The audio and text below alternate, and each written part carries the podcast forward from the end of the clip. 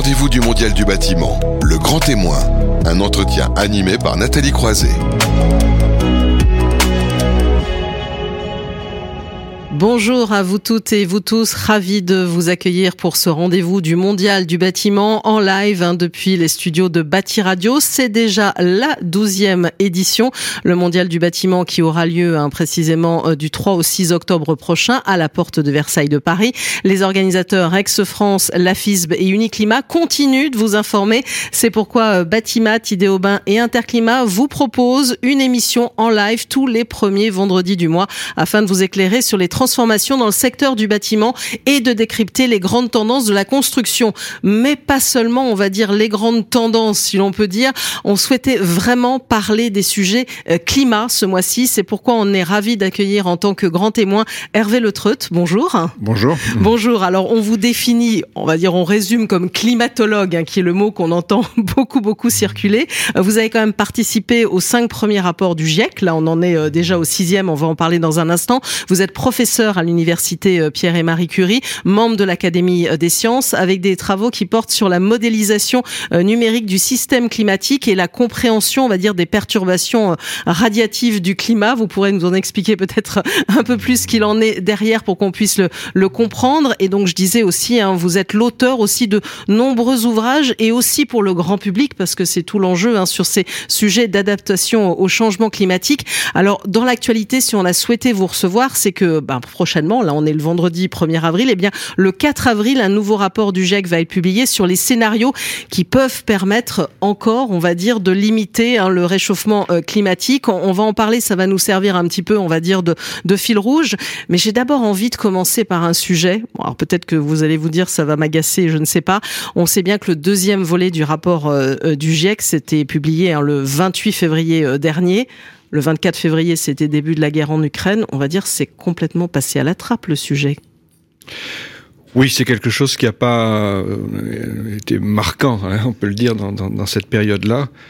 Alors je pense aussi que le, travail qui est fait par le GIEC, c'est un travail qui trouve toujours aussi sa, finalité euh, tranquillement, je dirais, parce que les, euh, le, travail qui est derrière ce qui est fait par le GIEC, c'est quelque chose d'énorme. La manière de se l'approprier, c'est aussi quelque chose qui prend du temps. Donc, bien sûr, il y a toujours un effet de, présentation initiale. Euh, je pense que ces, rapports sont des rapports qui restent là pendant. Euh, là, c'est un peu plus, mais même mais, six, ans généralement, quelque chose mhm. comme ça. Mhm. Donc, le, le travail du GIEC est un travail de fond quand même, avant tout.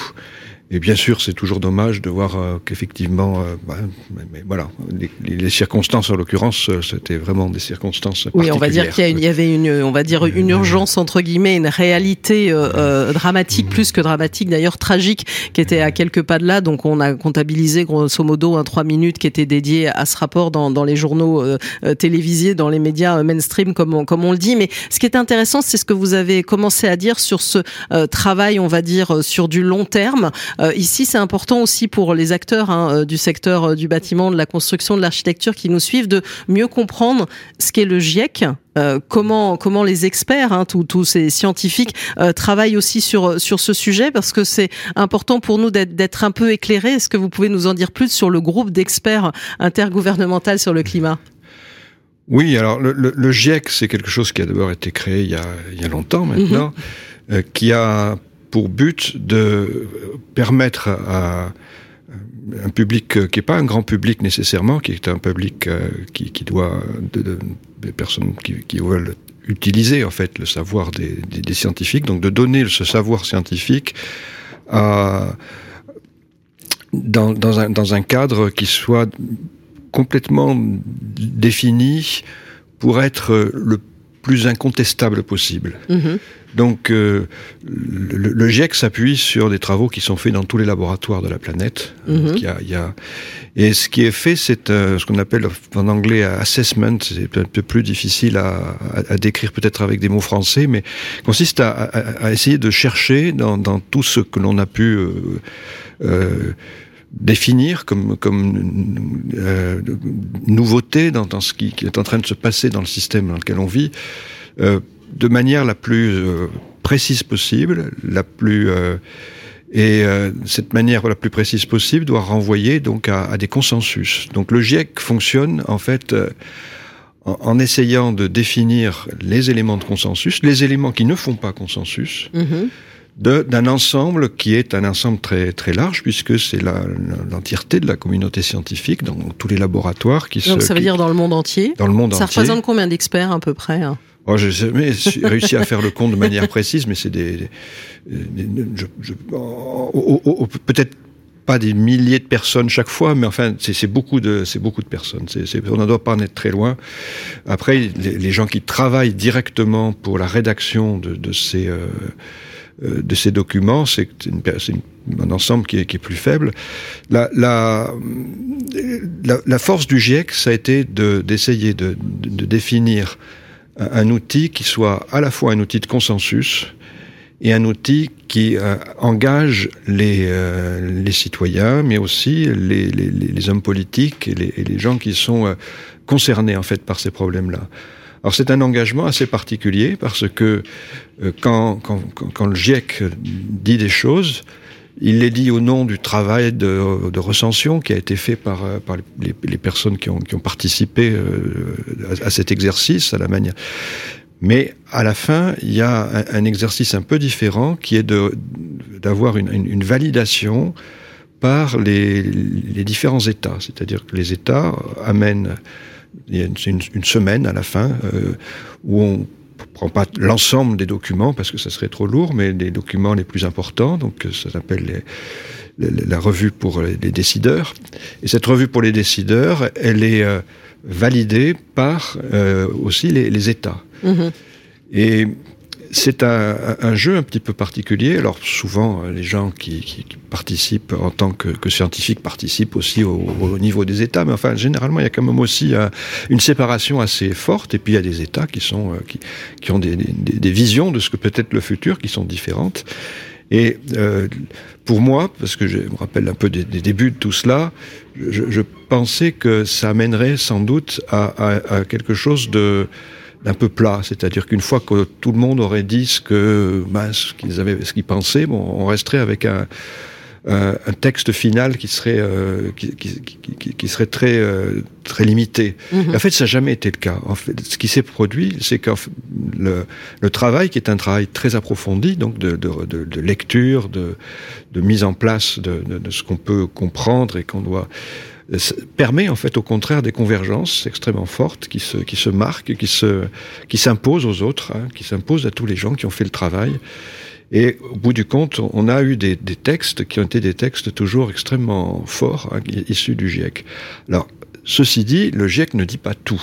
Mm -hmm. hein, le GIEC ça, a été créé surtout pour, au départ pour les, les problématiques euh, vraiment physiques. Comment est-ce que le, le, climat change et pourquoi et comment et qu'est-ce qu'on peut euh, comprendre.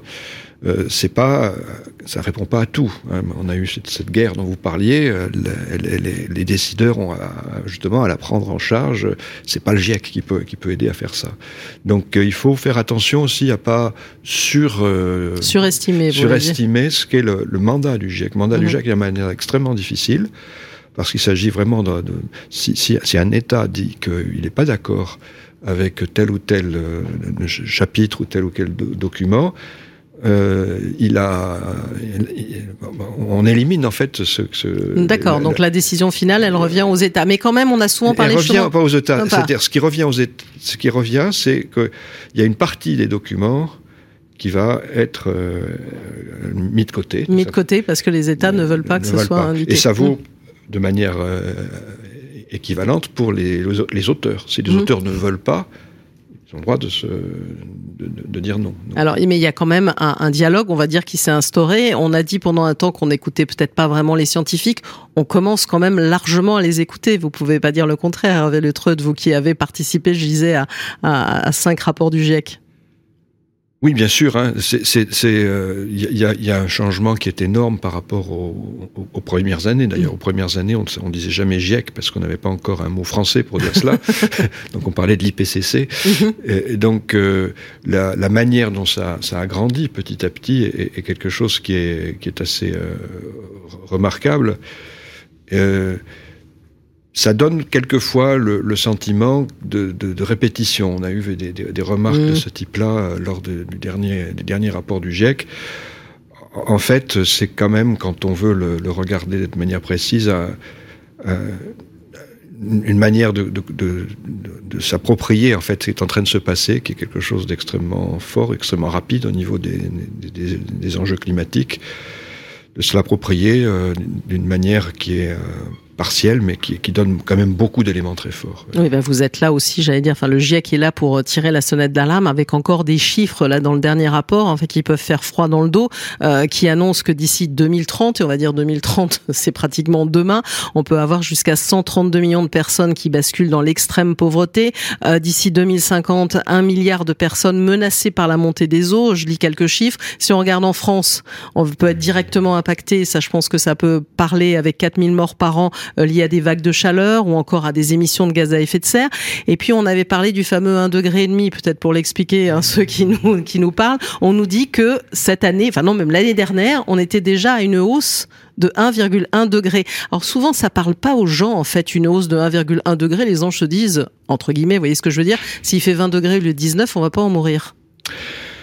Voilà, les, les, les, problématiques des chiffres sont toujours des problématiques un peu, un peu difficiles parce mm. que effectivement, on est face à, un système euh, terrestre dont on comprend pas toujours bien la, la, la, finesse d'une certaine manière euh, sur les euh, ce qu'on appelle le Holocène, c'est une période déjà assez longue dans laquelle nos, les tout, ce qui s'est fait euh, au niveau humain euh, de, de, rapide, c'est quand on est, resté pendant une période très longue sur quelque chose d'extraordinairement stable. Le, climat, euh, dans toute la période qui, est celle qui est en train de se finir, disons, à cause de nos activités. Et c'était un, climat extraordinairement stable. Et ce climat extraordinairement stable, c'est celui qui a permis le développement de nos sociétés, de, nos, de, tout ce qui s'est développé à mhm. cette époque-là. Il y avait eu avant, hein, avec les humains aussi, mhm. d'autres épisodes avec des, des, glaciations. mais là, ça fait une période de, de centaines, oui, de, enfin, je vais pas donner de chiffres, euh, euh, mais trop, trop précis au risque de, de, les, de, dire des choses qui sont inexactes. Mais, mais on, est sur une période aujourd'hui qui euh, est une rupture par rapport à tout ce qui a pu se passer euh, auparavant. À cause du phénomène d'accélération, c'est ça? Alors c'est parce qu'on a émis des gaz à effet de serre, que ces gaz à effet de serre se stockent dans l'atmosphère. Donc on a émis, c'est la responsabilité humaine. C'est la responsabilité. Je pense que maintenant c'est quasiment euh, acté, on va dire, par tout le monde? Bah, c'est acté dans le principe général. Par contre, la, la manière dont ça se présente et, et justement les la, la, compréhension de, de, ce que sont les enjeux vraiment euh, qui, qui, qui, posent problème, qui, qui vont, qui vont euh, euh créer des situations différentes, ça c'est beaucoup moins bien compris aujourd'hui. C'est-à-dire que oui, le climat change, mais il change pas de manière euh, très très très simple. Alors d'abord, comme vous disiez, les, les, chiffres paraissent très petits, mais les chiffres sont pas petits parce qu'ils sont là la, la, rupture, le point de rupture de quelque chose qui a été au contraire extraordinairement stable. Et c'est cette stabilité qui nous a permis d'être ce que l'on est dans notre, sur notre planète. Donc si on parle d'une hausse de 1 ou 2 degrés, finalement, c'est on quitte totalement la stabilité, si on veut, euh, même si ça semble... Oui, oui. En, fait, en fait on, on, est, on est très loin de la... On devient très loin de la stabilité quand, avec quelques degrés. Le, la, le meilleur équivalent qu'on puisse donner, c'est celui de la, de la température humaine. Mm. En fait, quand on, quand on passe de de quelques degrés, de 2, 3 degrés. Euh, les gens aujourd'hui qui, euh, qui ont un Covid avec de quelques degrés, ils sont, ils trouvent pas que c'est que c'est anodin. Non, que c'est anodin. Non, mais c'est intéressant comme parallèle. C'est la première fois que je l'entends parce que beaucoup de personnes, comme je disais, se disent oh là là, un degré, un deux degrés, c'est pas si grave que ça, mais analogie avec le corps humain, euh, oui, c'est, ça parle beaucoup. Ce sont des, des choses qui. L'analogie peut se poursuivre à, relativement. À tous les, à, tout, à différents niveaux, effectivement. Donc en fait, le, le, problème climatique, il est, il est pas toujours bien compris parce que euh, on est dans un domaine qui est en fait et, euh, en, en, en, en, train d'évoluer de manière extraordinairement rapide. Mm-hmm. Euh, les moi, moi, je suis surpris parce qu'on a, on a commencé les, les, la, la, vraie prise de, de, de, de, compréhension de ces enjeux-là, c'est les années 50 mm. à peu près. Là, il y a des gens qui, qui se qui commence à être capable de mesurer le CO2 qui rentre dans l'atmosphère. Il y en a assez peu encore à cette époque, mais euh, il y a des moyens de, bien, les, surveiller. On voit que ça augmente, on voit que les, océans seront pas capables de, capter cela. D'ailleurs, c'est peut-être pas une bonne chose s'ils arrivaient à le faire, mais en tout cas, ça, permettrait éventuellement d'avoir euh, au niveau atmosphérique euh, des, climats moins, chauds. Et ce phénomène-là s'est installé au, fil des, au fil des années comme quelque chose qui a été toujours croissant, toujours mmh. croissant. À une première phase où c'était croissant, mais visible seulement par les, le travail des scientifiques, c'était pas encore visible dans le, dans le monde euh, entre guillemets euh, réel, accessible à, à, aux non-scientifiques. Et puis dans les années 90 à peu près, on est arrivé quand même à un stade où euh, beaucoup de choses devenaient visibles.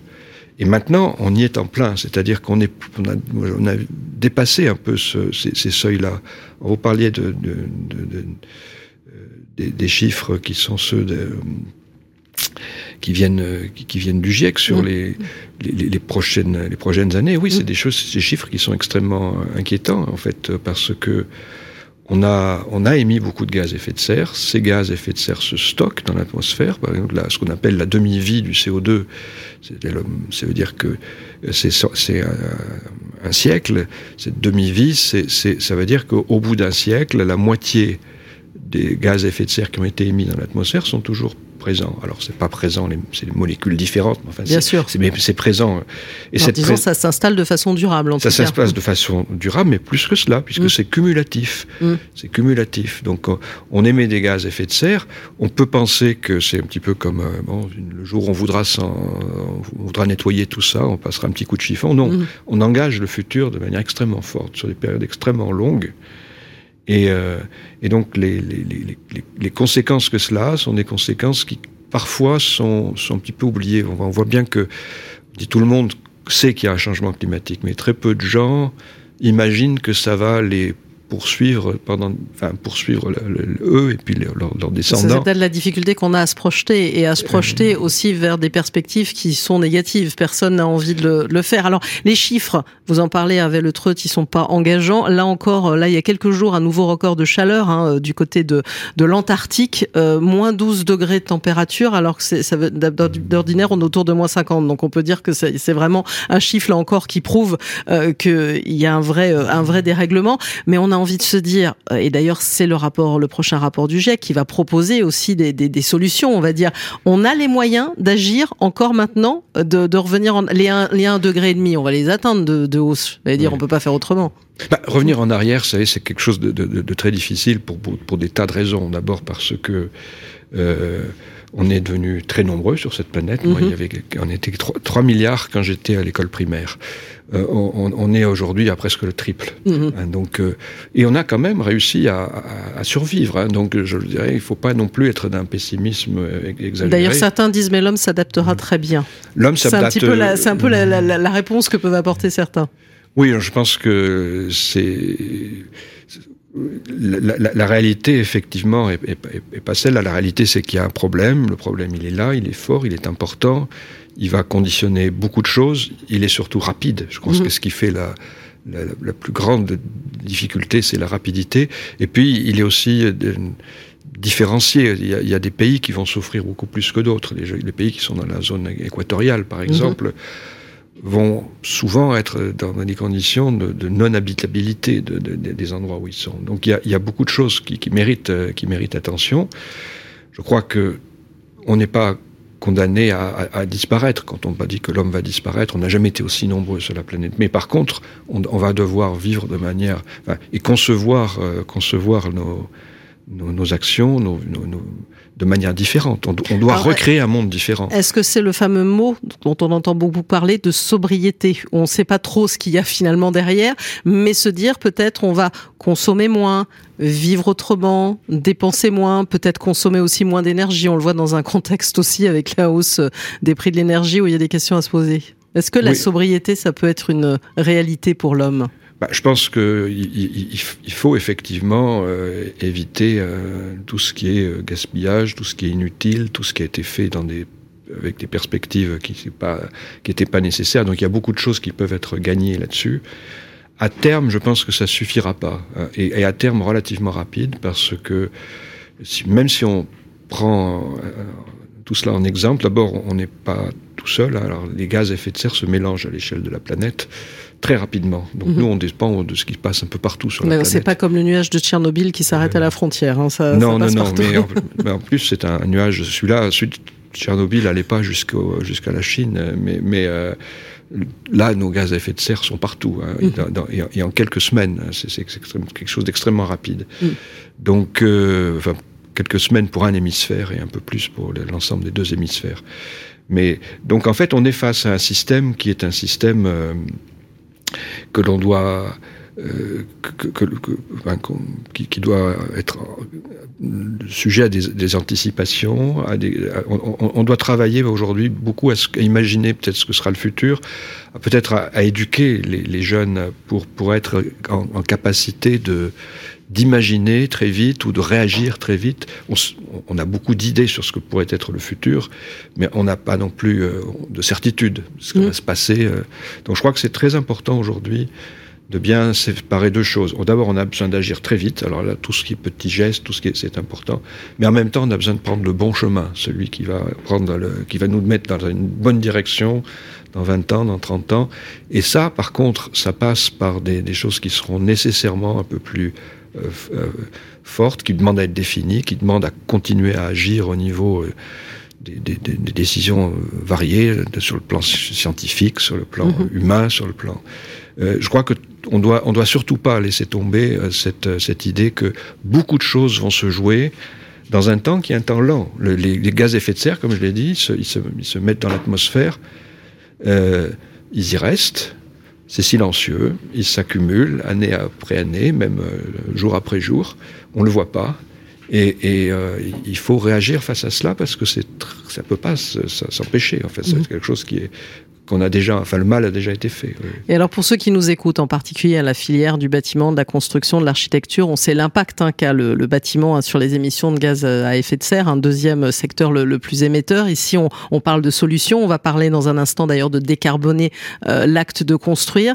Euh, J'entends souvent les acteurs dire qu'ils sont prêts, mais quelque part, il faut leur laisser aussi du temps, euh, le temps de, justement de passer à l'action, de trouver des solutions. Vous voyez, quand on parle de, de, de zones où à faible émission dans les villes, ok, mais comment je fais mon chantier? Quelle solution je trouve? Est-ce que j'ai pas de l'électrique encore? L'hydrogène, on sait bien que c'est encore dans un horizon lointain. C'est complexe, et on peut comprendre cette complexité pour particulièrement l'entreprise du bâtiment, mais tout le monde, de dire il y a une urgence d'un côté, et puis de l'autre, quelle solution je mets en place?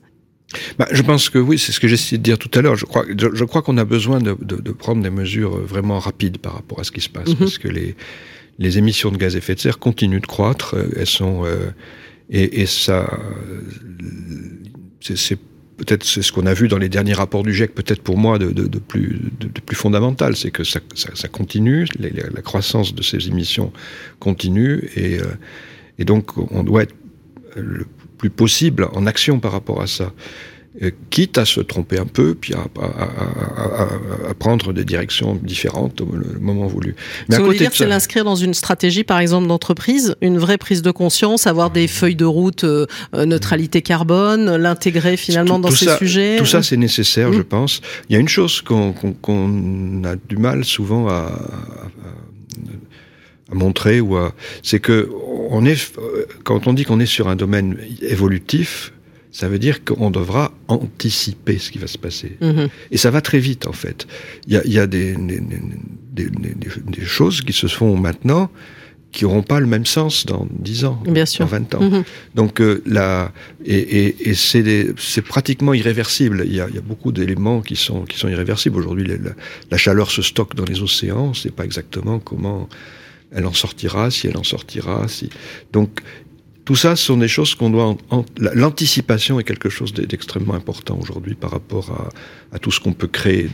Et encore plus parce que le bâtiment, c'est quand même euh, un domaine qui amène des, des, constructions qui vont rester longtemps. Exactement. Et, et donc c'est très important d'essayer de, d'anticiper au maximum ce qui peut se faire. Alors peut-être construire ou éviter de construire. Certains disent allons à fond dans la rénovation. On en parle beaucoup ici de rénovation euh, énergétique pour peut-être ah, éviter de rajouter des bâtiments et de, de consommer je sais pas toujours bien, plus. Effectivement, je suis pas. Vous n'êtes pas un spécialiste. Voilà, je suis pas dans, dans Ouais. mon rôle par Ouais, rapport à sûr. ça, mais, mais je sais que ce qui est la, la, la, la nécessité de- de- d'essayer de, d'anticiper au maximum. Et ça, ça, ça tient bien sûr des problèmes d'éducation, ça tient Mhm. bien, bien sûr de la formation des gens, de ce qu'ils comprennent, ce qui, même de, l'intuition qu'ils peuvent avoir par rapport au futur. Mais, mais je crois que c'est important de ne pas rester bloqué sur ce qui se passe aujourd'hui. Aujourd'hui, Et- et c'est- Et ce qui est intéressant, je- Hervé Letreux, je vous interromps, mais c'est vrai que vous parlez d'éducation. Euh, Vous, je, je disais, vous faites des ouvrages grand public. Récemment, vous avez aidé à, à rédiger aussi, à, à rassembler, à compacter les 4000 pages, hein, c'est ça, en version, on va dire, complète du, du rapport du GIEC, en 70 pages pour notamment les maires, c'est ça, pour qu'ils puissent comprendre le, le- le- sujet. Et Donc, euh, comme, comme aussi les acteurs qui, qui nous suivent, parce que on- décortiquer un rapport du GIEC, ça va peut-être pas être Oui, simple. j'ai un petit peu hésité parce qu'effectivement, euh, pour- c'est presque. euh, Le rapport du GIEC, ça a un petit côté presque sacré pour les. Mais donc, le, le, le, le résumé comme cela, ça ça m'a. Oui, mais enfin, vous, vous le connaissez bien pour l'avoir pratiqué, j'allais dire. Mais, mais je pense que par contre, c'est très important, effectivement, de, de, de pouvoir euh, aller un- un cran au-delà de, de ce que les gens comprennent d'habitude. Euh, donc, euh, et les résumés du GIEC, les résumés pour décideurs du GIEC sont des résumés complexes. Euh, Il n'y a pas. Et euh, c'est le. c'est le euh, je parlais tout à l'heure du fait que les, les, les ra- les rapports du GIEC sont des rapports qui, euh, qui permettent euh, un, un consensus. Ce consensus s'acquiert auprès d'une certaine complexité dans, dans, la, dans la manière d'écrire les choses. Donc il y a, y a besoin, je pense, de, de revenir vers les, vers les élus en particulier pour, Mhm. euh, pour leur laisser les, entrevoir quand même un peu mieux ce que sont les, les enjeux. Surtout qu'on les voit hein, souvent engagés, même si vous ne suivez pas de près ce secteur, mais souvent ils sont porteurs dans le secteur du bâtiment, parce qu'eux-mêmes, ils ont des bâtiments publics à rénover, ils sont auprès des bailleurs sociaux, donc ils ont des choses à faire. Donc ils ont besoin de comprendre aussi ces sujets-là. Oui, alors moi je connais mieux le domaine. Ça fait pas, pas- pas mal d'années que je travaille en région Aquitaine, qui est ma région d'origine, Oui. pour euh, regarder ce qui peut se passer dans une région. Et c'est vrai que les, enjeux sont pas toujours perçus euh, immédiatement. Donc c'est très important que le, le public puisse s'en saisir euh, le, plus le plus facilement. Et, et dans le public, il y a tous- les gens qui travaillent sur ces problèmes aussi, bien sûr. Alors qu'est-ce que vous auriez envie, j'allais dire Hervé Le Treut, de dire en conclusion? Parce que d'un côté, on voit des chiffres qui sont alarmants, une réalité où vous dites c'est difficile de revenir en arrière, mais bon, en même temps, on- on peut encore, si je puis dire. Bah, si vous voulez, on, on est, on est là sur la planète, on va, on va continuer à, vivre pour beaucoup d'entre nous, je pense. Euh, donc, je crois qu'il faut simple, enfin, il faut affronter les choses. Il faut affronter les choses telles qu'elles sont, c'est-à-dire en faire un diagnostic le plus euh, clair possible. Et puis, je crois, euh, j'aime pas trop les. il y, a, une forme d'éco-anxiété qui naît souvent de nos discours. Moi, ça m'a marqué un peu, à un moment donné, de, voir que nos alertes devenaient en fait des, des- permettaient en fait une, une anxiété assez grande chez beaucoup de gens. C'est pas le but. Le but, c'est effectivement, de- au contraire, d'essayer de de- ben, d'avancer par, par rapport à ces enjeux-là, sachant qu'il y a des malheureusement des, des choses sur lesquelles effectivement on reviendra pas en arrière. Mais ça ne veut pas dire que tout est bloqué.